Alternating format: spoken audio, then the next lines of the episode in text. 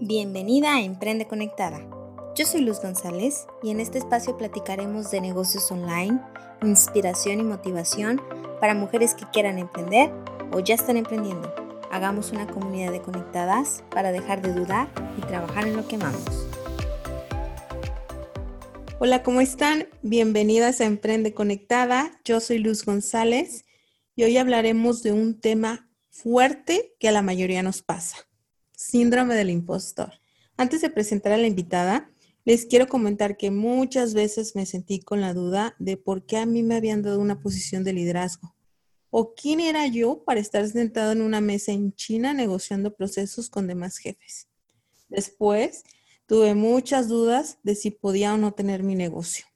El síndrome del impostor me hablaba todos los días, hasta que una vez tuve que sentarme con él y poner mis reglas claras. Diane Garza es coach ejecutiva e instructora en temas de liderazgo. Lleva más de 10 años con la Universidad de Georgetown diseñando e impartiendo programas de liderazgo para funcionarios públicos, empresarios, emprendedores y otros líderes. Actualmente es CEO de iCatalyze, donde apoya a organizaciones e individuos a desarrollar su talento y lograr su máximo potencial. Licenciada en la Universidad de Georgetown, tiene una maestría por la Universidad de Anáhuac de México, certificación de liderazgo en Harvard y certificación de coach en Georgetown. Diane, bienvenida a la comunidad de las conectadas. Muchísimas gracias por la invitación. Me encanta estar aquí con ustedes. Diane, casi me trago con todo tu perfil. Eres una fregona. Wow, gracias, gracias. Oye, Dayan, bueno, pues este tema, eh, híjole, está súper fuerte y a todas nos pasa. No creo que haya una mujer que, no le haya llegado algún día o alguna vez el síndrome del impostor. Sí, así es. Eh, la verdad que, es un tema muy común. Eh, y creo que lo más importante para empezar es que las personas entiendan eso, que no están solos y que esto sucede mucho. De hecho, hay estudios que muestran que un 70% de las personas pasan por esta experiencia de sentirse como impostores. Y puede suceder a personas en cualquier eh, nivel, hasta personas que son eh, CEOs, presidentes, eh, personas de muy alto nivel, puede en algún momento sentir estas dudas o sentir como que no pertenecen. Entonces es algo muy común, pero la buena noticia es que hay herramientas y estrategias que se pueden usar para superarlo. Bueno, antes de entrar al tema, Dayan, eh, quiero que, te, que me cuentes acerca de ti y de cómo empezaste tu emprendimiento. Claro que sí, pues em, yo eh, trabajé por muchos años eh, en, en, todos los sectores. Yo he tenido experiencia en el sector público, trabajé en, la, en el Capitolio de Estados Unidos, yo soy estadounidense em, y cuando estudié en la universidad allá en Washington, pues tuve la oportunidad de trabajar en el Congreso. Em, también he trabajado en el sector privado en ONGs y más recientemente pues en academia, ¿verdad? En la Universidad de Georgetown, donde pude desarrollar estos programas de liderazgo. Eh, yo siempre fui la que lideraba los proyectos, lideraba las organizaciones, yo eh, era muy activa en la universidad y en mis trabajos, siempre era la presidenta de mi generación en el gobierno estudiantil, entonces siempre ejercía como líder eh, pues de manera natural, la verdad, algo que siempre me llamaba la atención. Y cuando empecé a trabajar en la Universidad de Georgetown, pues ahí me tocó cambiar un poco mi rol, porque en ese eh, programa, pues me tocaba empoderar a otros líderes, ayudar a otras personas que fueran mejores líderes para tener mayor impacto. Y ahí es donde yo me empecé a ver más como un catalizador. Eh, de hecho, por eso mi empresa se llama iCatalyze, porque sí me veo así como una catalizadora, una persona que ayuda a otros a eh, lograr un cambio rápidamente para poder eh, ser mejor, Para, para, ser mejor, una mejor versión de ellos mismos. Entonces, em, pues trabajé con la universidad, sigo colaborando con ellos ya más de 10 años y ahora pues me he independizado. Eso fue pues por una cuestión personal cuando empecé una familia, quise tener más flexibilidad y bueno, pues ahora con el tema que estamos viviendo eh, de la contingencia es algo que más y más personas están experimentando. Así que em, quise de alguna manera reunir toda mi experiencia, mis conocimientos en pro de los demás. ¿Cómo puedo seguir eh, contribuyendo y seguir apoyando a más personas? Entonces tengo pues mi consultoría donde trabajo con diferentes empresas, organizaciones, doy charlas eh, y eh, lo principal que hago es coaching. Tengo grupos donde hago coaching una vez a la semana y otros clientes individuales eh, pero todas mis actividades están orientadas hacia el desarrollo de las personas, desarrollo personal y profesional, que para mí las dos cosas van de la mano. Y supongo que en todo eso con lo que has trabajado con alrededor de, personas, se ha presentado en varias ocasiones el síndrome del impostor. Para, Muchísimas veces. Sí, ¿verdad? todo el tiempo. Sí. ¿Qué es el síndrome del impostor? Pues el síndrome del impostor es esta idea de que tú llegaste a donde estás por suerte, eh, no necesariamente por tu talento, tus calificaciones, eh, es cuando pones en duda el que, el merecer estar donde estás. A veces que sientes que te falta algo, que todavía no has llegado a eh, tener todo lo que te quieres para estar en ese lugar y que sientes que en algún momento te van a descubrir de que eres un impostor, ¿verdad? Entonces, es eh, tener esa, esa duda. Eh, de hecho, también es como que no puedes internalizar tu propio éxito, o sea, como que no te la crees. Y como te decía, esto es algo que veo muchísimo, lo veo con hombres y mujeres en todos los sectores y en todos los niveles, es muy común. y es pues eso, de, de, no realmente creer en todo lo que hemos logrado, todo lo que, lo que aportamos, eh, y hay varias maneras en que esa, este síndrome del impostor, de hecho, se manifiesta. Eh, por ejemplo, para algunas personas es más de los perfeccionistas. Estas son personas que tienen unas expectativas eh, demasiadas altas de, de, sí mismo y si no cumplen con esos objetivos, entonces se sienten como un fracaso. entonces, esas personas, pues como ellos mismos se autoimponen estas exigencias, es algo casi imposible de lograr, y por lo tanto van a dudar de su capacidad. Hay otras personas, por ejemplo, que se sienten como súper, el superhéroe, la supermujer, que se fuerzan a trabajar más duro que los demás. Son los que em, están ahí poniendo horas extras en la oficina o se llevan el trabajo a la casa, nunca se desconectan porque sienten que se tienen que, tienen que probar su valor, demostrar a los demás que no son impostores. Em, entonces, hay, otras maneras que esto se ve, pero por ejemplo, em, eh, lo, que he visto que estas dos son las más comunes y, o sea, hay maneras de, poder superarlas y bueno, ya, entraremos más en detalle en eso, pero se manifiesta de distintas maneras para distintas personas. Lo importante es poder reconocerlo. Ok, yo, yo tenía como la perspectiva que el síndrome del impostor era nada más cuando tú como te hacías chiquita, como que no, no dabas a reconocer tus logros porque no te la creías. Pero también se, se transforma en personas que son lo contrario, o sea, que necesitan trabajar y trabajar y trabajar y trabajar para que tú, o sea, ellos siguen sin creerla, pero para que las demás personas lo crean. Exacto es a veces un poco contraintuitivo, ¿verdad? Pero sí es, de estas maneras que, se manifiesta. Por ejemplo, hay otras personas eh, que les, dicen los solistas, y esas son personas que creen que tienen que hacer todo solos y no les gusta, por ejemplo, pedir ayuda, porque ahí también, según ellos, están demostrando que no saben o que no tienen todo lo necesario para estar en ese lugar, o se pueden sentir como un fraude, ¿verdad? Si tienen que pedir ayuda. Entonces hay diferentes maneras que esto se puede manifestar eh, de manera sutil, pero es importante reconocer como en, en, qué, en cuál es el que caes tú, porque así entonces ya puedes tomar ciertos pasos proactivos para poder superarlo.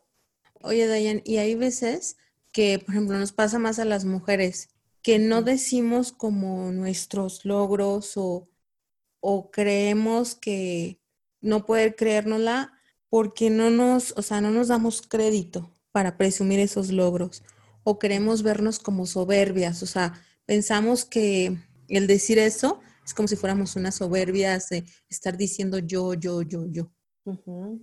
Uf, ese es otro tema tan importante. Eh, de hecho, hay un libro muy bueno eh, que les recomiendo, escrita por otra coach, se llama Hallie Helgesen. El libro se llama How Women Rise. Eh, en español sería Cómo las mujeres se superan.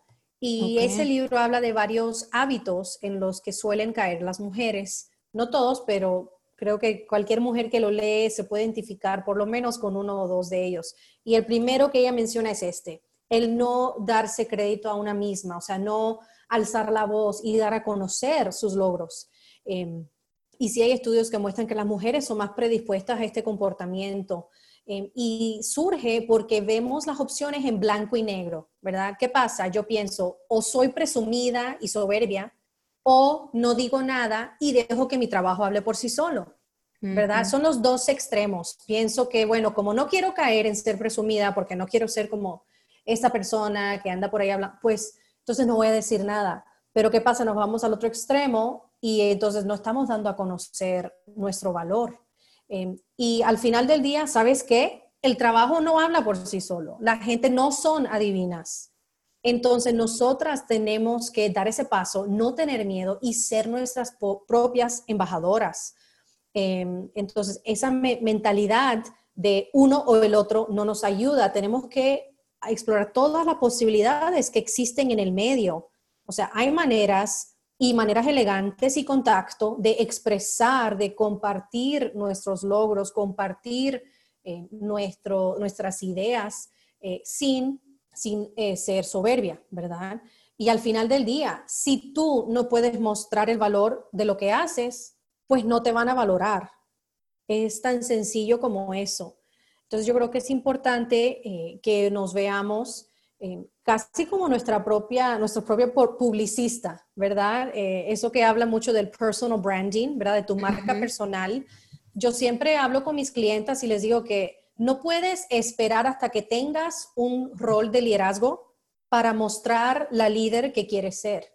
O sea, desde el primer día, todas las interacciones que tú tienes con las personas son una oportunidad para mostrar el tipo de líder que eres, el tipo de, trabajadora, el tipo de profesional que eres. Entonces, usar todas las interacciones y oportunidades para comportarte de, tal manera, para dar a conocer eh, el valor que tú, que tú traes, tu experiencia, tus conocimientos.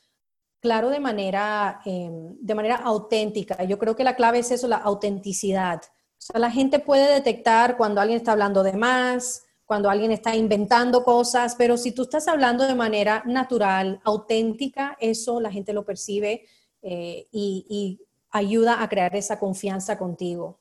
Entonces yo creo que es importante que las, mujeres eh, sí se vean como casi su propia campaña de mercadotecnia. Por ejemplo, la Coca-Cola, ellos no andan diciendo, bueno, tal vez vamos a, te vas a gustar un poco más que la Pepsi o ¿por qué no traes un, eh, pruebas un poquito de nuestro producto? O sea, no, es, somos la mejor, eh, la mejor opción, ¿verdad? Entonces, con esa misma seguridad, creo que nosotras debemos vernos como un proyecto eh, de llegar hacia donde queremos ir. Y yo creo que algo, si te hace incómoda a veces pensar en eso, siempre mantenerte centrada en el por qué. ¿verdad? ¿Por qué es importante que, que tú em, logres esta meta? ¿Por qué es importante lo que estás haciendo? ¿Cuál es tu, tu eh, meta así más trascendente? ¿Qué es lo que te motiva cuando te despiertas en las mañanas? Ya sea generar eh, empleos o porque quieres lograr un impacto social.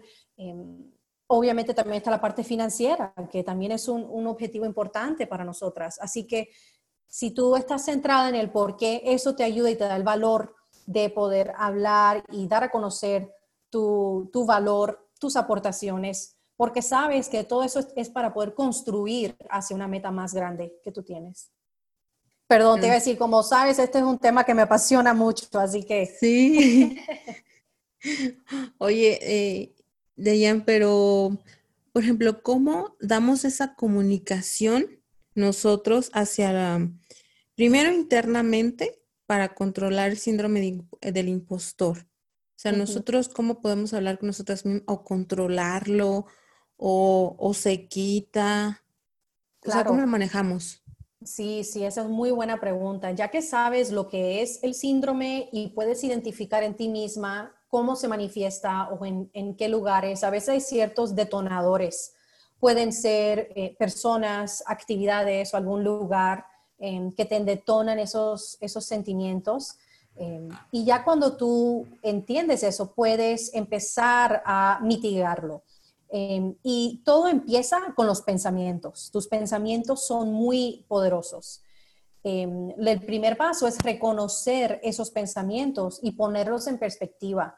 Tienes que preguntarte, ¿ese pensamiento me ayuda o me impide? Entonces lo que tienes que hacer es preguntarte a ti misma, o sea, ¿qué te estás diciendo a ti misma? Muchas veces son cosas como, o sea, cuando hablo con mis clientas, y hago un ejercicio con ellas para explorar un poco más este síndrome del impostor, son cosas como no soy lo suficientemente capaz, todavía me falta, ay, es que todos los demás son mayor o tienen más experiencia que yo, o no quiero decir algo incorrecto, ¿qué tal si digo algo que no es? Entonces, todos esos pensamientos nos empiezan a dar vueltas en la cabeza y lo que hacen es que nos impiden, nos hace sentir entonces sin confianza, ansiedad. Y pues si uno aparece a una reunión, esas cosas te afectan, afectan incluso tú, em, cómo llegas. Entonces, es muy importante tener bajo control esos pensamientos. El primer paso es reconocerlo. Y hay una autora que, de hecho, hace muchos estudios acerca del síndrome del impostor. Se llama Valerie Young, por si alguien la quiere buscar. Ella dice, si quieres dejar de sentirte como impostor, tienes que dejar de pensar como impostor. Entonces, todo empieza con los pensamientos. Cuando ya tú reconoces cuáles son esos pensamientos que te estás diciendo a ti misma, entonces puedes hacer el próximo paso, que es darle la vuelta. En inglés se dice reframe y sería replantear esos pensamientos. Entonces, por ejemplo, en vez de decirte a ti misma, no soy lo suficientemente capaz, le puedes dar la vuelta y decir, bueno, a ver, estoy aquí por alguna razón. Eh, por algo me han contratado, por, por algo me convocaron a la reunión. O sea, yo tengo algo que contribuir. Entonces, si ya tú estás entrando a una situación con esa mentalidad de que yo sí puedo, yo tengo lo que necesito para estar aquí, yo debo estar aquí, nadie me lo regaló, yo merezco estar aquí, entonces eso va a afectar también tu estado de ánimo, vas a aparecer con más eh, seguridad en ti misma. Y todo eso se va a traducir a poder, pues, sobrellevar esa situación. Sí, eso, fíjate, Dayan, que eso me pasó a mí. Em, en mi trabajo, me acuerdo que yo estaba en China en la mesa con todos los demás y de repente se me vinieron a la mente muchos pensamientos de, bueno, pero tú qué haces aquí? O sea, estás del otro lado del mundo, eh, pues, ¿qué, qué, o sea, qué es lo que vas a aportar o, o por qué? Pero lo reconocí porque me puse, ya, ya me le puse ese stop, ese de, a ver, cálmate y por algo estás aquí, por algo pagaron tu viaje, por algo tu jefe dijo, Luz, necesito que vayas y por algo estás ahí. Pero sí es cierto que necesitas reconocer en ese momento que el síndrome del impostor está al lado tuyo. Sí para poder atacarlo, si no, pues no puedes trabajar con él, ¿no? Exacto, ¿no? Y lo que tú dices es súper importante y es lo que yo siempre enseño al principio de mis eh, programas de coaching. Lo más importante es el autoconocimiento, es de conocerte a ti misma, de reconocer también cómo te estás sintiendo en el momento. Eso viene a través de la práctica del mindfulness o la atención plena que es eh, de estar muy presente en cada momento. Eso es lo que te permite reconocer cómo te, estás sintiendo, qué estás pensando y cómo todo eso te está afectando. Entonces, si tú logras tener un estado de, de eh, como le dicen, self-awareness, que es estar consciente de, de, ti mismo en este momento, puedes reconocer esos pensamientos para darle la vuelta. Yo siempre digo, lo más importante, ese primer paso es reconocer porque ya que tienes la información, entonces tú tienes el poder de darle la vuelta. Tú tienes el poder de decidir cómo quieres enfrentar la situación. O te vas a dejar llevar por esos pensamientos de siempre y vas a tener el mismo resultado que siempre, o le puedes dar la vuelta con nuevos pensamientos que te pueden dar un mejor resultado. Em, y, es algo al principio que es muy consciente, o sea, tú casi que te tienes que eh, cambiar el chip. Pero mientras más tú haces eso, de ese nuevo pensamiento y nuevo comportamiento, em, eso, em, en realidad lo que estás es reprogramando tu cerebro. Eh, entonces, ese se puede convertir en tu nueva forma de ser. y otra cosa que creo que es importante mencionar es que eh, creo que el síndrome del impostor no es algo que se te va a desaparecer por, por 100%, o sea, es algo que puede que siga apareciendo de vez en cuando, pero lo más importante es cómo tú lo manejas, o sea, que tú tengas las herramientas y estrategias para poder enfrentarlo, para darle la vuelta. Eh, no vas a dejar de sentir duda en algún momento, sino lo que puedes hacer es es em, rebotar más rápido para no quedarte en la duda, para darle la vuelta, superarlo y decir, ok, ahora, ¿qué es lo que tengo que hacer? Y déjame ya em, seguir adelante para poder lograr mis metas. Pero es trabajarlo en el momento en el que lo estás pensando o puedes, por ejemplo, salir de algo, terminar algo, darte un espacio y después decir, ah, ok, aquí pasó esto, hay que trabajarlo. O tiene que ser exactamente en el momento. Yo creo que las, eh, esas dos eh, maneras son muy importantes para poder eh, pues tener el, el, resultado que tú quieres. Sí es importante pues verlo en el momento. ¿Por qué? Porque a lo mejor estás en una reunión o estás dando una charla y si dejas que te afecte el síndrome del impostor, puede que no, no tengas el, el, tu desempeño al máximo, ¿verdad? Te puede afectar en que no alces la voz o que no, no puede hacer el resultado que tú quieras. Em, pero también es importante, es lo que tú dices de la reflexión post, o sea, después de ese momento, esa actividad, que tú puedas reflexionar y decir, ok, ¿qué hice? ¿Cómo, me fue, verdad? Y entonces, ¿qué, ¿qué, me estaba diciendo a mí misma? O sea, ¿cuáles eran mis pensamientos? ¿Cómo me sentí? Y, y mirar hacia el futuro, ¿verdad? ¿Qué puedo hacer diferente la próxima vez? Y eso es algo que te puede ayudar también para seguir creciendo. O sea, eso también es el, eh, lo que le llaman el growth mindset, que es tener una mentalidad de crecimiento, ¿verdad? De que si a lo mejor en algún momento no nos va como queríamos, no es el fin del mundo. Siempre podemos hacer mejor la próxima vez, siempre podemos aprender algo, pero si uno tiene la mentalidad de ver eso como un fracaso, ya no voy a poder intentarlo, bueno, pues no voy a llegar muy lejos. ¿Verdad? Pero si yo puedo mantener una mentalidad abierta, una mentalidad de que esto es un proceso, eh, no es blanco y negro, sino yo estoy en evolución y sigo creciendo y puedo hacer mejor la próxima vez. Eso también es algo que te nutre para poder eh, superar ese síndrome del impostor, de que sabes que yo estoy aprendiendo, hice lo mejor que pude y para la próxima me va a ir mejor. También, sabes, eh, recuerdo que, que la comunicación una cosa es la comunicación interna cuando tú dices, yo estoy sufriendo el síndrome impostor, déjame controlo. Pero también cómo manejas la comunicación hacia los demás para que los demás no vean ese, que ese síndrome del impostor está al lado tuyo. Me, me lleva a la situación donde nosotras solemos mucho decir perdón, disculpa, oye, igual y no, y no está bien, pero yo propondría esto. Ese tipo de cosas, no sé, tú, tú que has llevado como coach a los hombres y a las mujeres, nosotros solemos más como pedir ese perdón eh, en nuestro lenguaje. Sí, sí, definitivamente. Y de hecho hay estudios que, que lo demuestran, ¿verdad? Que las mujeres em, tendemos a pedir perdón o pedir permiso más frecuente que los hombres. Em, incluso, por ejemplo, en el tema de reclutamiento, por ejemplo, si tienes una lista, una descripción del puesto, un hombre puede mandar su CV aunque solo cumpla con dos o tres de los requisitos, pero una mujer tal vez si no cumple con los, el 100% o el 90%, ni se atreve a mandar su CV. Entonces, eh, sí es, es, un tema muy fuerte. Eh, y en cuanto a la comunicación, o sea, nuestras palabras, nuestro lenguaje crea nuestra realidad. Entonces, es muy importante cuidar nuestra comunicación porque eso va a tener un impacto en nuestro desempeño y también en nuestra seguridad en nosotras mismas.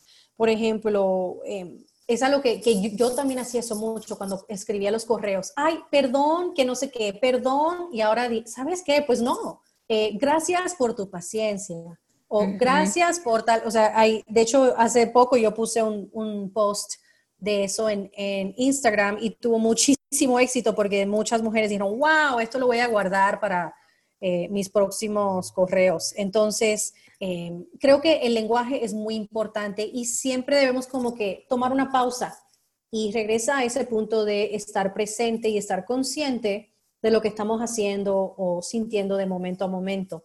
Entonces, si yo puedo tomar una pausa y decir, a ver, esto que estoy a punto de decir, em, ¿cómo lo, lo, hago de manera propositiva? ¿Verdad? Sin pedir perdón por el hecho de que yo existo o sin pedir perdón por el hecho de que yo estoy aquí. Al contrario, eh, muchas veces esas como muletillas las podemos eliminar y simplemente ir al grano, ir al punto de lo que voy a decir sin tener que calificarlo. De, ah, bueno, a lo mejor yo creo que se pueda considerar. No, di tu opinión, da tu idea. Entonces, eh, esas pequeñas cosas te ayudan a, primero a ti a que te sientas más con más confianza y a los demás que también te tomen más en serio. Wow, ok, ya, muy bien, me, encantó esa idea que, ella mencionó. Entonces yo creo que la comunicación, como tú bien señalas, es súper importante. Eh, y claro, es un trabajo continuo, ¿verdad? Porque es algo que lo tenemos que practicar, tenemos que tomar conciencia de eso y, ver qué otras, qué cambios podemos hacer. Entonces, es una manera de adueñarse también de nuestras ideas, de nuestro rol y decir, a ver, yo sí merezco estar aquí. Y si estoy aquí es porque yo conozco de este tema. Entonces, mira, esto es lo que yo sugiero. Esta sería la mejor manera de proceder. O sea, hay, hay muchas cosas que luego igual te lo puedo compartir para darse a tus oyentes eh, con estas frases eh, que pueden tener más impacto en, en, cuando hablamos. Sí, sí, sí. ¿Y cómo se llama el, el post que pusiste en Instagram para para que nos vayamos a tu cuenta y lo veamos? Ah, uf, es, a ver, es que el post fue desde enero, ahora que lo estoy viendo. Entonces, sí, te, lo voy a, te lo voy a compartir. Eh, se llama Email Like a Boss. Es como mandar correos. Eh, pues, como jefa. Como jefa. Te comparto, por ejemplo, una es, por ejemplo, en vez de decir, perdón por responder tarde, dices, gracias por tu paciencia. O en vez de decir, Em, ay, perdón, no había visto tal cosa, puedes decir, gracias por, por em, darte cuenta y, y, adjunto te mando el documento em, actualizado. Gracias por, por avisarme. O, por ejemplo, una que hace, yo hago mucho es, solo quiero hacer un check-in. Hola, solo quería saber si viste mi correo. Pues más bien puedes contestar diciendo, ¿cuándo puedo esperar una respuesta? ¿O cuándo puedo esperar tu actualización? Entonces, ves, es como tomar una actitud más positiva y al final del día también es como tomando las riendas eh, de que no estás pidiendo perdón, tú estás en tu rol, eh, sabes lo que tienes que hacer, tienes tus metas y las vas a lograr. Yo hice todas, yo hice todas, Dayan, todas. Sí, yo también. todas, me estás describiendo yo en algunos correos en su momento. Sí, sí, así de Y lo peor es que los escribes, o sea, los escribes y doble pasa tu cerebro, ¿no? Exacto, exacto. Oye, bueno. Todo eso se conecta.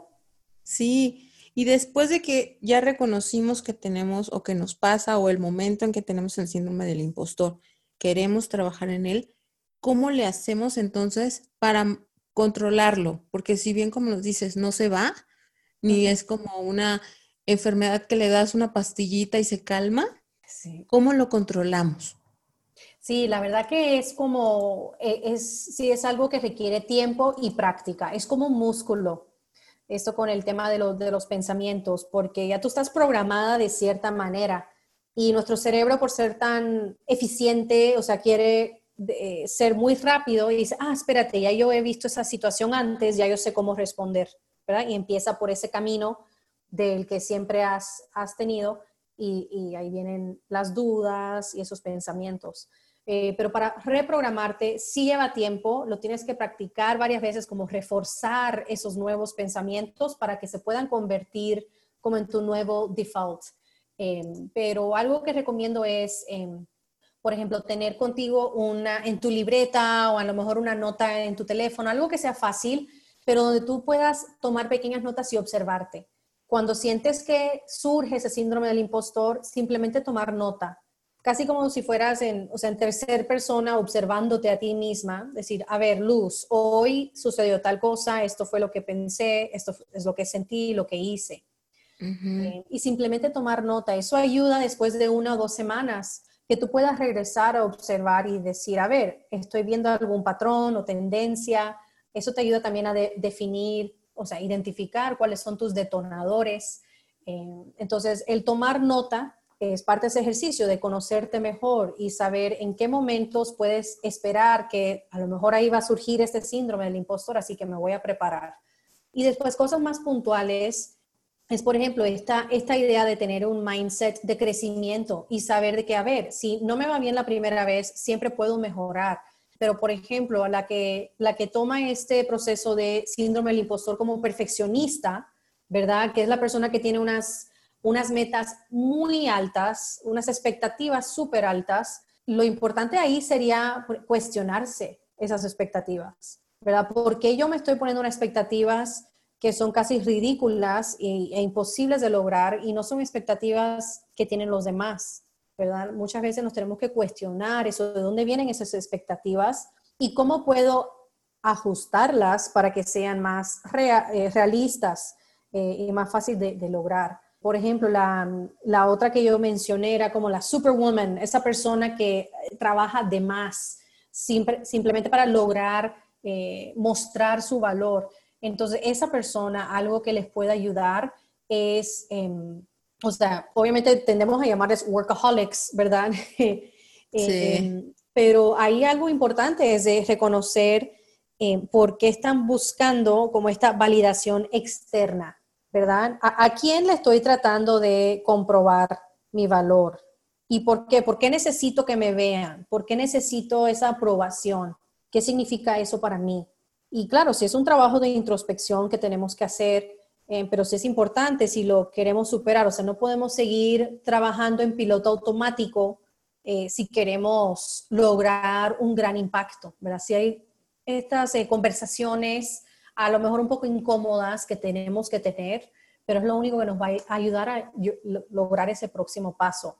Otra cosa que también ayuda, ahora ya lo más práctico, es, pues, por ejemplo, trabajar con un coach, obviamente, pero también puedes buscar a otras personas que tú admiras, otras personas como mentores o a lo mejor en tu propio círculo de amigos o tu círculo del trabajo, con las que tengas la confianza y les puedas comentar.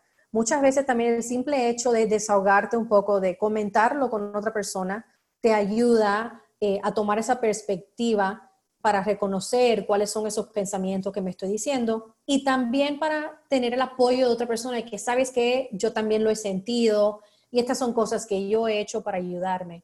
Y lo último que te dejo, otro, otro tip, otra herramienta que ayuda a las personas es hacer como, tener como una libretita o un lugar donde tú apuntas, en inglés le dicen como tu hype file, es como tu archivo de, logros. Es un lugar donde tú vas apuntando las cosas, eh, los logros que vas teniendo. Em, y puede ser desde lo más pequeño hasta lo más grande, que sabes que hoy em, tuve esta conversación con mi jefe y lo pude convencer de tal idea que yo quería promover. Muy bien, déjame apuntarlo. Eh, o me han reconocido, hoy tuve un ascenso, o hoy pude lograr tener una, estaba buscando una relación con un nuevo proveedor y lo logré. O sea, es muy importante ir tomando cuenta, tomar un inventario de nuestros logros, porque eso también es lo que te va a ayudar a decir, espérate, entonces sí merezco estar aquí, porque mira todo lo que yo he construido, mira todo lo que yo he logrado. Muchas veces nosotros mismos no lo vemos ¿Por qué? Porque estás en el, en el día a día y solo, you know, pa'lante, pa'lante pa'lante y no tomamos esa pausa para eh, la, eh, la introspección eh, y para la reflexión de ver hasta, hasta dónde he llegado y qué es lo que yo he logrado. Cuando tú puedes reconocer lo que has logrado, eso te ayuda a decir, ok, sí merezco, no soy un impostor, porque sí merezco estar aquí por todo lo que yo he contribuido. Esa libreta está muy buena, Diane. Sí. E, e, eso de diario, decir yo estoy aquí por y voy a seguir por, está buenísimo. Por más pequeñito que sea el logro, ¿no? Exacto, exacto. Oye, Dayan, y nada más por, por, el chisme. Eh, Priscila Porcini, que es una coach, nos decía que, que culturalmente a la mujer la tenían programada que entre más cosas hacía, más productiva se veía. Entonces, culturalmente el síndrome del impostor está más arraigado a las mujeres que a los hombres. Sabes, no tengo la respuesta exacta de así estadísticamente. Sí sé que el síndrome del impostor también le afecta a los hombres. Entonces, no, no estoy yo en la posición para hacer esa declaración, ¿verdad? De si sí o no. Em, pero en mi trabajo, yo sí trabajo mayormente con mujeres. Y sí te puedo decir que he visto el síndrome de impostor muchísimo, muy común en las mujeres. Em, y como te dije, mujeres de, de alto nivel también es como ese siempre cuestionándose, eh, siempre queriendo más y más. Eh, y yo creo que algo muy importante, como mencionábamos antes en esta conversación, era el no tener miedo de dar a conocer tus logros. Pero entonces, si tú estás tomando nota, ¿verdad? Con esa libreta que acabo de mencionar, se te hace también más fácil ¿verdad? Porque va a salir de manera más natural de que, hey, ¿te acuerdas tal cosa? Mira qué, qué bien que pudimos lograr tal y tal meta. Entonces, em, sí creo que es importante em, como mujer em, tener esas, saber cuáles son nuestras prioridades. Y si uno quiere crecer, o sea, sí lo tiene que tomar en serio y ser proactiva. O sea, no va a caer del cielo, no va a suceder de un día para otro, pero con varios pasos de crecimiento personal eh, podemos tener mayor confianza y podemos ser más proactivas.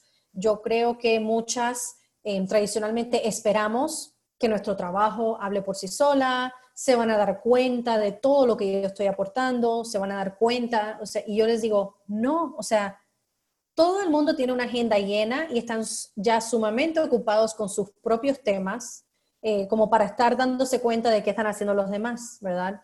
Entonces yo creo que nosotras tenemos que ser nuestras propias embajadoras para dar a conocer, incluso eso también demuestra que queremos crecer. De hecho, en este libro que te menciono de How Women Rise, ella mencionaba un ejemplo de dos abogados que entraron a un bufete en el, al mismo año y ambos querían llegar a ser partners, ¿verdad? Ser socios de ese bufete. Eh, el hombre eh, casi que siempre lo mencionaba en su conversación con los otros socios. Ay, porque yo sí, yo, y voy a ser partner, yo quiero ser partner. Y la mujer se le hacía de mal gusto, entonces ella nunca lo mencionaba, pero claro que ella quería ser partner y por eso trabajaba el doble, eh, estaba ahí todas las noches, horas extras. Cuando llegó la reunión, del comité que decide quién va a ser partner. Los dos estaban ahí para revisión y solo se lo dieron al hombre. Pero en esa conversación estuvo una mujer y ella se dio cuenta que ellos decían, bueno, es que tal persona, ella nunca ha dicho que quiere ser partner, entonces pues tal vez no está lista o no le interesa.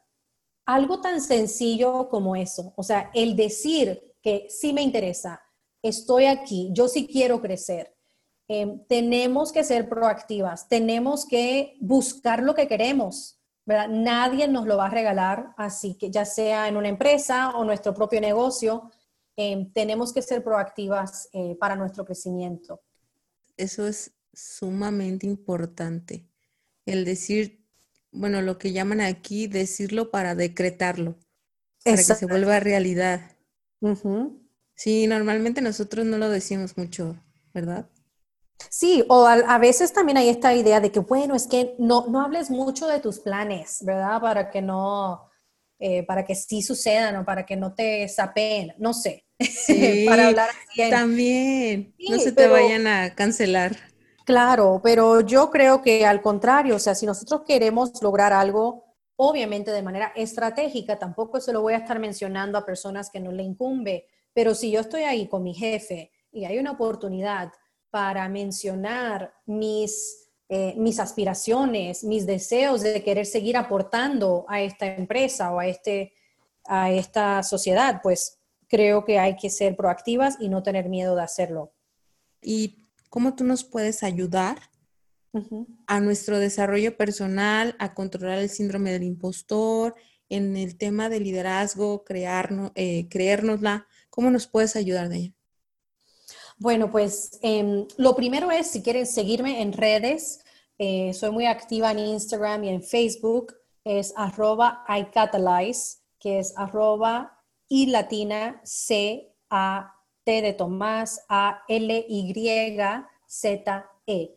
iCatalyze. Ahí siempre estoy compartiendo em, pues frases para inspirarte, eh, lecciones, eh, estadísticas, información que te pueden ayudar eh, también a inspirarte y seguir creciendo. Y lo otro que ofrezco es, tengo ahora un programa de coaching grupal eh, que es diseñado específicamente para mujeres latinas. Se llama Latina Leadership Lab. ¿Por qué? Porque me doy cuenta que eh, a veces necesitamos ese apoyo continuo para seguir logrando algún cambio, para seguir creciendo. No basta con tomar un taller o you know, ver un webinar y ya con eso pues aprendí algo y ya voy a cambiar mi vida. No, a veces necesitamos como que ese check-in, ese contacto con alguien que nos ayuda a seguir esa línea hacia nuestras metas. Entonces, este programa de coaching es grupal. Hay mujeres ya participando de, países de toda Latinoamérica eh, mujeres profesionales, mujeres emprendedoras, pero todas que quieren lograr algo grande, lograr un impacto y crecer. Eh, y lo más bonito es que, bueno, obviamente además de mi coaching, o sea, yo les estoy dando eh, charlas de ciertos temas, hablamos de inteligencia emocional, de fortalezas, de negociaciones, de relaciones con conversaciones difíciles, por ejemplo. Em, pero algo muy bonito es el grupo que se está formando de mujeres donde sienten ya cierta confianza eh, y que todas estamos creciendo juntas. Ahí también tú puedes ver, a ver, yo no soy la única que me ha pasado esto, hay otras personas que también. Y hay un muy bonito intercambio de experiencias, de apoyo mutuo. Tenemos también un grupo de WhatsApp entonces ahí estamos en contacto constante también para hacer preguntas, pedir apoyo, así que es una experiencia muy, muy bonita eh, y todo con el fin de pues ayudarlas a crecer, de que sean eh, mejor, mejores líderes eh, y empoderarlas, porque muchas veces no necesitamos como que ese empujoncito, o sea, ya tenemos la materia prima y un coach te puede ayudar a encaminar todo eso, pulirlo y usarlo estratégicamente para lograr todo de lo que eres capaz. Así que esas son como dos cosas que ofrezco. Y obviamente lo de el coaching, eso, la información está en mis redes eh, y cualquier cosa, pues ahí también por redes me pueden contactar directamente. Ya saben, conectadas, este coaching grupal suena muy enriquecedor. Siempre eh, me gusta a mí en lo particular aprender de las experiencias de los demás y, más si es un tema en el que a ti también te afecta. Entonces está buenísimo, hasta yo me voy a meter ahí a ver cómo, cómo es, Dayan. Claro, claro, con mucho gusto. Ok, Dayan, voy a pasar a, a tres preguntas antes de terminar, que les hago a todas las entrevistadas. Ok. ¿Cuál es la situación o proyecto que más has dudado, pero aún así lo has hecho? A ver, es una muy buena pregunta. Déjame pensar. Bueno, em, pues yo creo que lo que más he dudado, y no sé si dudado, más bien cuestionado y por el miedo, fue cuando me independicé, ¿verdad? Yo siempre trabajé o en una empresa o en la universidad con un, cheque cada quincena, entonces eso, prestaciones. Claro, claro, todo bien bonito y de repente era como que lanzarme a un abismo desconocido. Entonces sí, cuando me independicé, pero sabes que ahí regresando al por qué, ahí yo tenía muy claro mi por qué iba a dar ese paso y era porque pues estaba embarazada, estaba a punto de tener mi primer hijo y para mí como mi, mi prioridad de tener flexibilidad, de poder darle más tiempo a mi bebé, esa para mí era una prioridad más grande que la comodidad. Entonces fue lo que me, como que ganó en ese momento la decisión. Eh, y claro, tampoco fue algo de un día para otro, sí lo había pensado hace muchos años y iba creando las condiciones para poder tomar ese paso, pero sí fue una decisión difícil, pero bueno, obviamente ahora no miraría hacia atrás, o sea, sí tomé la decisión correcta, eh, aunque en su momento pues sí había mucha duda y cuestionamiento. Mucha incertidumbre. Totalmente. Y, ahorita que tú nos platicabas de cómo nosotros eh, trabajamos el síndrome impostor, ¿tú cómo manejas el síndrome impostor? ¿Tú cómo, Dayan? A lo largo de muchos años he desarrollado esta mentalidad. Tuve con mucha seguridad en mí misma y también tenía esta mentalidad de que, eh, como yo tenía mucha motivación intrínseca, yo no buscaba tanto esa validación externa eso es algo que siempre me ha ayudado. Y en los momentos en que sí dudo, en que sí em, me empiezo a cuestionar, em, algo que me, me, ayuda mucho es el recordarme el por qué estoy ahí en ese momento. Em, un poco como mencionaba la importancia de reconocer nuestros logros, pues en ese momento trato de, de aplicarlo y decir, a ver, yo estoy aquí porque tal y tal cosa y esto es lo que yo traigo a la mesa, o sea, esta es mi voz y la tengo que alzar y tratar de recordarme del por qué, ¿verdad? Como que esa razón más trascendente del por qué estoy ahí. Entonces yo creo que esa combinación de esas dos cosas, de recordar mis logros, de por qué estoy ahí y el por qué quiero lograr cierta meta o lograr un impacto, eso me ayuda. Wow, qué padre, qué padre que nunca haya sentido como como esa sensación de aprobación. ¿Y cuál es el mayor consejo que le das a las mujeres que aún no se atreven a emprender? Hmm. Ahí lo que yo les diría es que nunca, o sea, no existe el momento perfecto. Nunca van a estar las, las circunstancias y todos los astros alineados para que podamos tomar el brinco. O sea, em, no existe ese momento eh, siempre vivimos en momentos complejos, como seres humanos somos complejos, así que yo siempre las animo eh, porque creo que es mejor dar el primer paso, aunque no tengas todo el plan listo, pero vas construyendo sobre la marcha.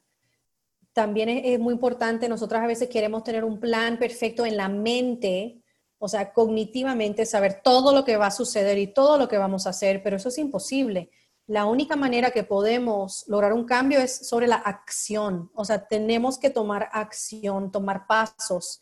Y solo con tomar esos pasos es que nos vamos a dar cuenta incluso de qué es lo que nos apasiona, qué nos gusta, qué no nos gusta y si es posible.